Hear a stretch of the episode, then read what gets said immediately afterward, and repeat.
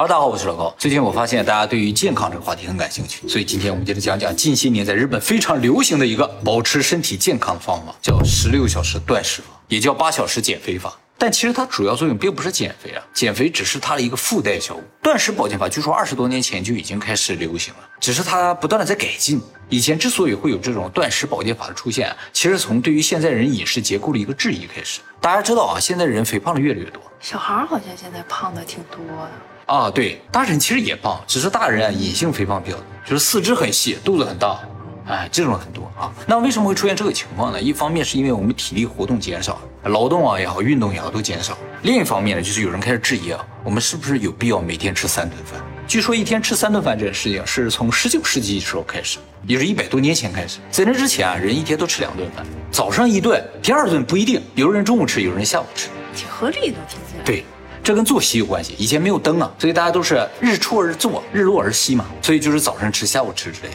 据说啊，皇上啊是早上一顿，中午一顿，啊这肉就再不吃了。那么为什么现在会变成一日三餐呢？目前分析主要有两个原因，一个呢就是工业革命导致食物的生产力大幅提升。以前粮食、蔬菜、水果、肉、蛋、奶这些东西都很难获得，但是随着工业发展、农业的发展、畜牧业的发展、养殖业的发展啊，这些东西啊都比以前充足了很多。然后再在资本主义的推动下，就食品变成了商品了。渐渐的就出现了一日三餐的说法，推荐大家每天吃三顿饭，这样就可以消耗更多的食物，资本家就可以赚更多的钱了。那儿童啊、青少年啊，是得吃三顿啊？对，这有一定的道理了，但是并不是必须的。那个时候粮食可能也没有像现在那么精啊，所以吃三顿还没有太大的影响。但是随着一天三顿饭成为一种常识啊，就出现了一个问题，就是比如说我们早上七点起来吃顿饭，早饭刚消化完，我中午又吃饭，中午饭刚消化完，我又吃晚饭。结果就是啊，我们这个肠胃啊，一天都有十多个小时在不停的工作，而且现在不仅仅是三顿饭的问题啊。由于食品的商品化，零食大量涌现，零食的作用是什么？并不是解决大家饥饿的问题，而就是为了填补大家没有在吃东西的所有的时间，让你不停的在吃东西。最后，如果你在睡觉之前再吃个夜宵的话，你的肠胃真有可能二十多个小时都在工作。大家每天上班只上八个小时，但你的肠胃要工作二十几个小时，你想他们有多累？我们以前在中枢神经影片中有讲过，人体的器官就像机器的一个零件一样，它是有使用寿命的。比如说人的心脏就能跳三十几亿次，肠胃应该也有这样一个使用寿命。但是和机器不同，我们的零件是不能更换的，任何一个死掉了都是致命。可想而知，如果你的消化系统每天工作十几个小时，甚至二十几个小时的话，它们的寿命就会变得很短。人会过劳死，它也会过劳死。肠胃的使用期限到了，倒不是说它立刻就会死掉，它会首先开始老化，就是它的功能就会丧失。大家知道啊，人老了之后就不能吃很多的东西，也不能吃油腻的东西。为什么呢？其实这个事情不应该这样理解，不是人老了之后就不能吃这些东西了，而是因为内脏的老化造成我们不能吃这些东西了。哦，会采访那些长寿老人，他们很大岁数还在每天吃很对很大一块牛。只要是健康的老人的话，他按理来说应该可以继续吃下去。就像睡眠减少也一样，都是你大脑的老化，并不和你的年龄有直接的关系。我们今天讲世界上最长寿的一个女的，是一个法国老太太，她一百多岁还得每天吃肉，就说明他的肠道非常的健康。而现在人可能四五十岁开始就已经不能再消化一些油腻的东西，这就是肠道的一种提前衰老造成。当然，造成现代人肠道衰老的还有一个重要的原因，就是内脏这种老化非常不明显，就脸老化立刻就看得到，我们马上就会注意到。但是肠道，你不知道有一天你突然吃不了东西啊，你是不知道它老化了。所以大家以后吃每一口东西都要考虑一下肠胃的感受。你只要把它吞下去，你的肠胃就要受一遍苦，最终受苦的还是自己了。为了让我们的消化系统不提前老化，一个非常重要的事情就是减少消化系统的工作时间。由于消化系统是个被动系统，你不吃的话它就不工作，所以减少进食就可以减少它的工作时间。这么看来，一天三顿饭，从早吃到晚的这种模式就非常不健康。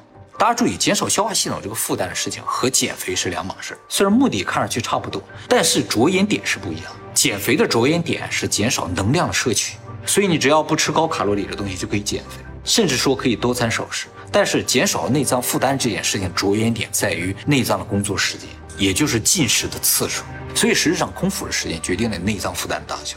只要你每天能够让它获得足够的休息的话，它的损耗就会减少。好，那么说回来，肠道每天休息多少时间是足够的，是合理的呢？这个事情常年都有人在研究了，我看过不少的论文和相关的实验啊。以前说啊，可能肠胃每天需要休息十个小时，也有人说需要休息二十个小时。现在普遍认为啊，休息十六个小时是比较合适的。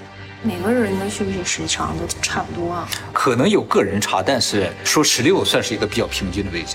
这就是说，大家每天能够进食的时间只有八个小时，剩下十六个小时是不能进食。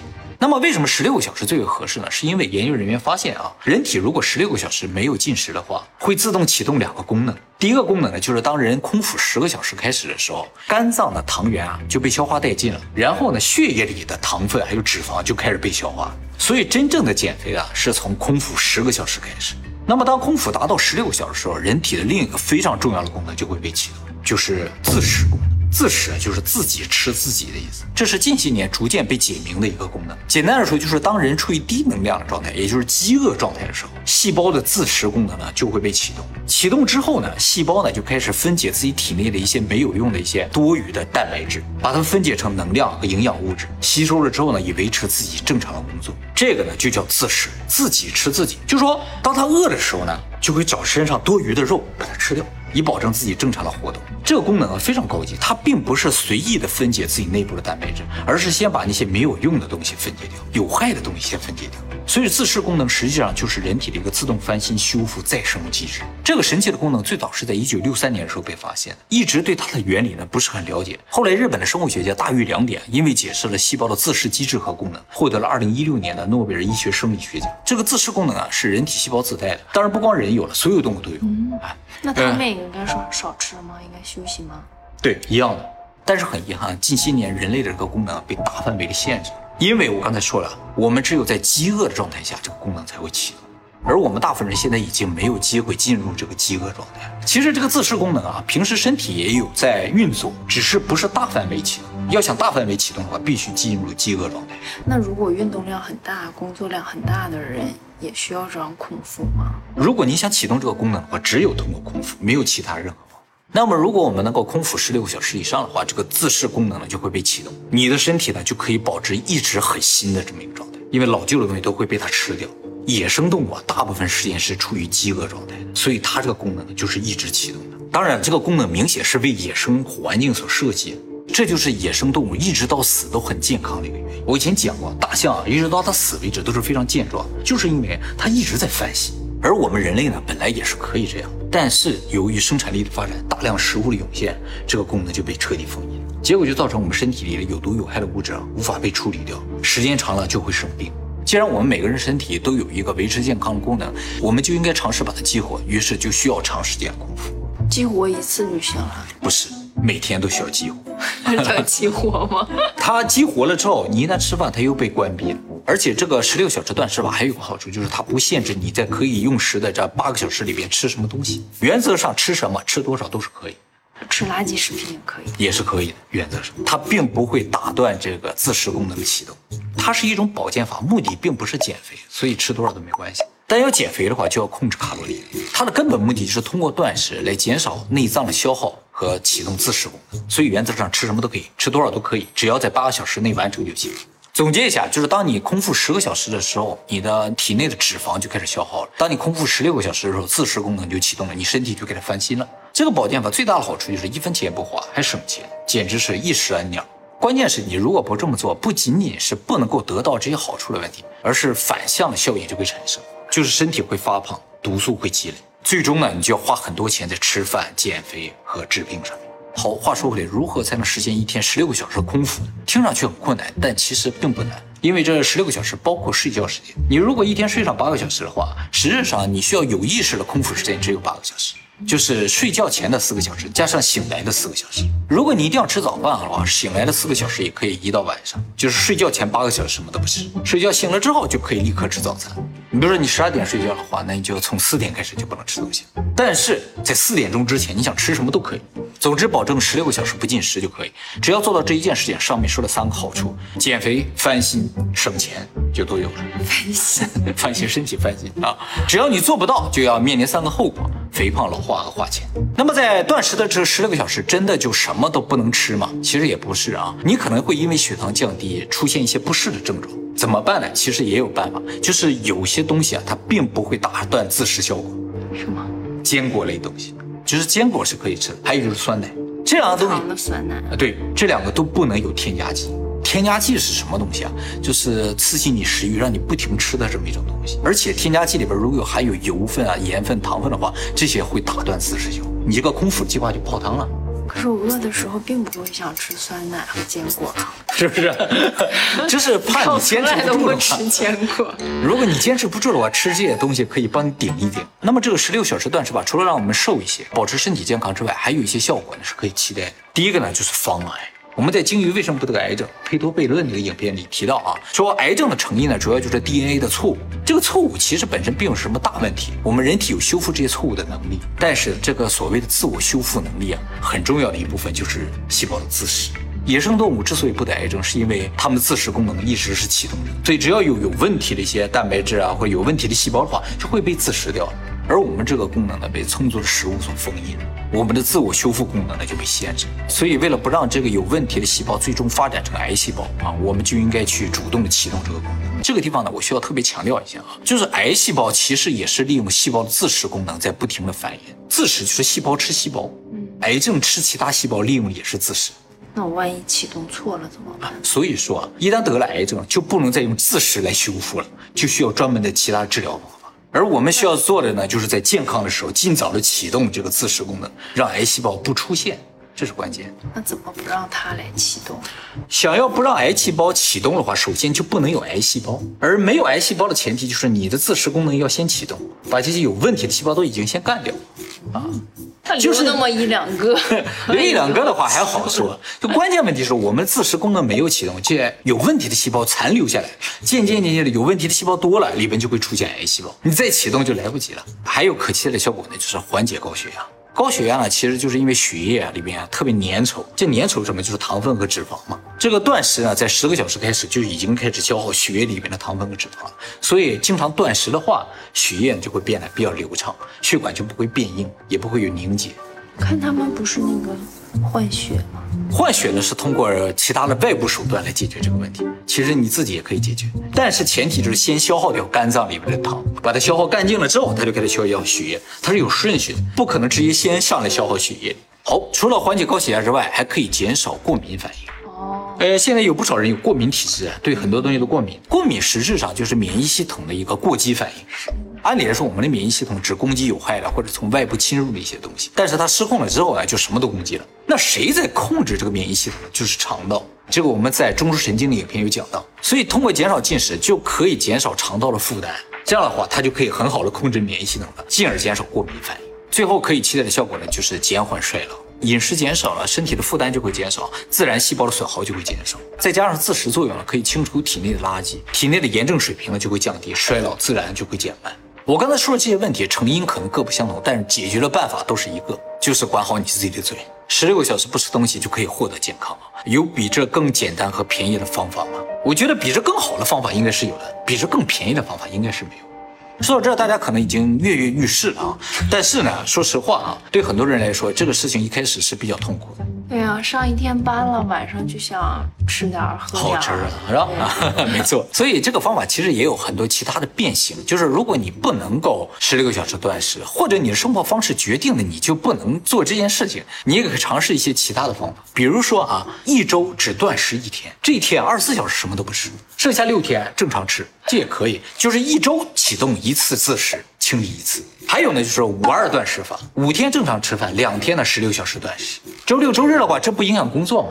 这还行，是吧？还有更夸张的一种变形，就是一天只吃一顿饭。如果一顿饭一个小时内结束的话，就相当于二三小时断食。这个效果呢更好，这个但是更痛苦啊。这个我以前试过啊，就是我特别想减肥的时候，尝试过一天只吃一顿饭，但是真的很痛苦，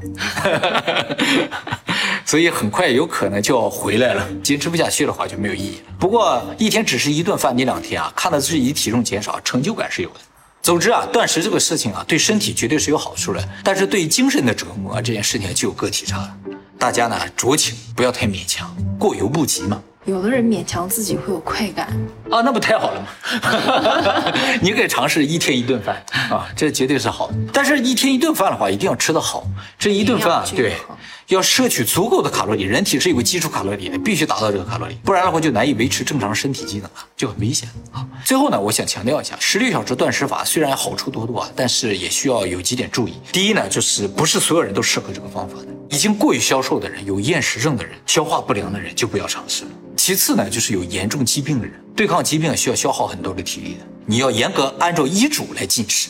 再呢，就是孕妇啊。孕妇吃什么也是要听医生的啊，千万不要随便断食。孕妇吃的食物呢，会严重影响胎儿的智商，这个以后我们专门做影片给大家讲解，所以绝对不要轻易断食。还有呢，就是对于这个断食法，一直以来都有个很大的争论，就是由于这个断食法只限定吃东西的时间，并不限定吃东西的量和内容，所以呢，有些人会担心，就是说大家对于这十六个小时断食期的恐怖会引发暴饮暴食。就是接下来我不能吃了，所以我现在要拼命吃，会的，对不对？啊？我每次下决心减肥的时候都会胖几斤，对，这样的话反倒会增加肠胃的负担。还有就是暴饮暴食了会引起血糖突然的增高，这会诱发一些不适的反应和疾病啊。其实这个事情确实有可能的啊，尤其是在最初的一段时间，所以大家一定要注意，就是你不要去总想着那十六个小时什么都不能吃，其实没有那么可怕，这八个小时你就正常吃就可以，只要坚持下来，食欲自然。会降低，怎么知道这个事情呢？就是因为有这个争论啊，在二零一八年的时候专门做了一个实验，这个实验是美国伊利诺伊大学芝加哥分校，还有印第安纳大学公共卫生学院、加州拉霍亚索尔克生物研究所三家联合做了一个对比实验，就是请了两组肥胖的人啊，一组呢实施十六小时断食法，另一组呢正常饮食。对于断食组呢，特别强调说这八个小时啊，你可以正常进食，吃什么都行，吃多少都可以，我们都提供给你。就这样，这两组人过了十二周。结果发现啊，正常的一组没有任何的变化，而断食这一组啊，平均体重减少了百分之三，不多，但是他每天摄取的能量呢，居然减少了三百五十千卡，说明什么？就是这些人体重虽然没有下降的很剧烈，因为他们什么都吃，吃多少都可以，但是他们食欲在下降。哦，就是时间长了之后啊，这八小时啊，他也不怎么想吃东西了，会有这样一个效果。并不是完全那种，就是因为有那十六个小时断食，所以我这八个小时真的比那十六个小时加一起吃的还多。这个事情呢，只是想象中存在的一种可能性，而实验证明，渐渐的人们食欲就会下降。所以啊，这十六个小时断食法，从一个长远角度来说的话，应该是有效的。我这么说也是为了减少大家这种恐惧啊，啊，尝试的恐惧，可以试试看，不行的话就不需要坚持，我们再找其他的方法，是吧？这个减肥的方法也好，健康的方法都在不断的进步当中。还有遗传基因真的是影响很大，没错，这个真的是没有办法啊。关于遗传基因呢，我们以后也会专门做影片讲解的啊。总之，今天呢，大家先抛开遗传基因的这个影响因素，尝试一下轻断食，看看你能不能坚。下来啊！我刚才也说了嘛，你可以先尝试一天试试看，说不定你能坚持下来。最后强调一点，就是这十六个小时虽然断食，但不断水，所以大家尽可能的喝水，不要喝能量饮料和高糖饮料就好。你的最大的问题就是水喝太少，喝不下去，那也得喝。我觉得冰淇淋就能当饭吃，饿的时候也可以吃冰淇淋，渴的时候也可以吃冰淇淋，又不需要喝水。但是冰淇淋都是糖啊。这糖分啊是非很危险的一个东西啊。其实暴饮暴食最大的问题在什么地方？就是暴饮暴食的时候啊，食物中的糖分进入血液了之后呢，这血糖值迅速升高，然后人体有一个机制啊就会打压这个血糖，就是分泌胰岛素。分泌胰岛素打压血糖是怎么打压？就是把这个糖转化成中性脂肪存在肝脏，所以暴饮暴食就会引发内脏脂肪的增多。这是最大的问题。吃冰淇淋怎么成暴饮暴食了？你吃冰淇淋就是暴饮暴食的一种行为。我我要有个屏幕，每天挂在这儿，能看见他们的那个运动结构的话就好了，就不会再吃。哦，以后可能会有这样。像苹果手表发达了之后，真的以后能看到，比如说血糖看到什么。就是我吃进去这些垃圾食品，马上就会转化成什么什么的话，我肯定就不吃。对啊，你一看的时候啊，看不到。你吃了这东西寿命减了三天，你马上就会吃了。对，这个以后肯定会有的。所以以后保持健康可能没有这么难，咱们现在都得靠自己的意志力，以后可能真的是通过一些外部设备能看到的，能看到的，而且这个食物本身还能活多少天都明确写出来。对，就给你推算、预测一下，对吧？你就很害怕。不想我一早上起来发现，哎呦我的妈呀，我这怎么了？这是是不是？又少了两。对，我赶紧再睡一会儿吧，是吧？哎，可能会有。好，希望大家能够期待。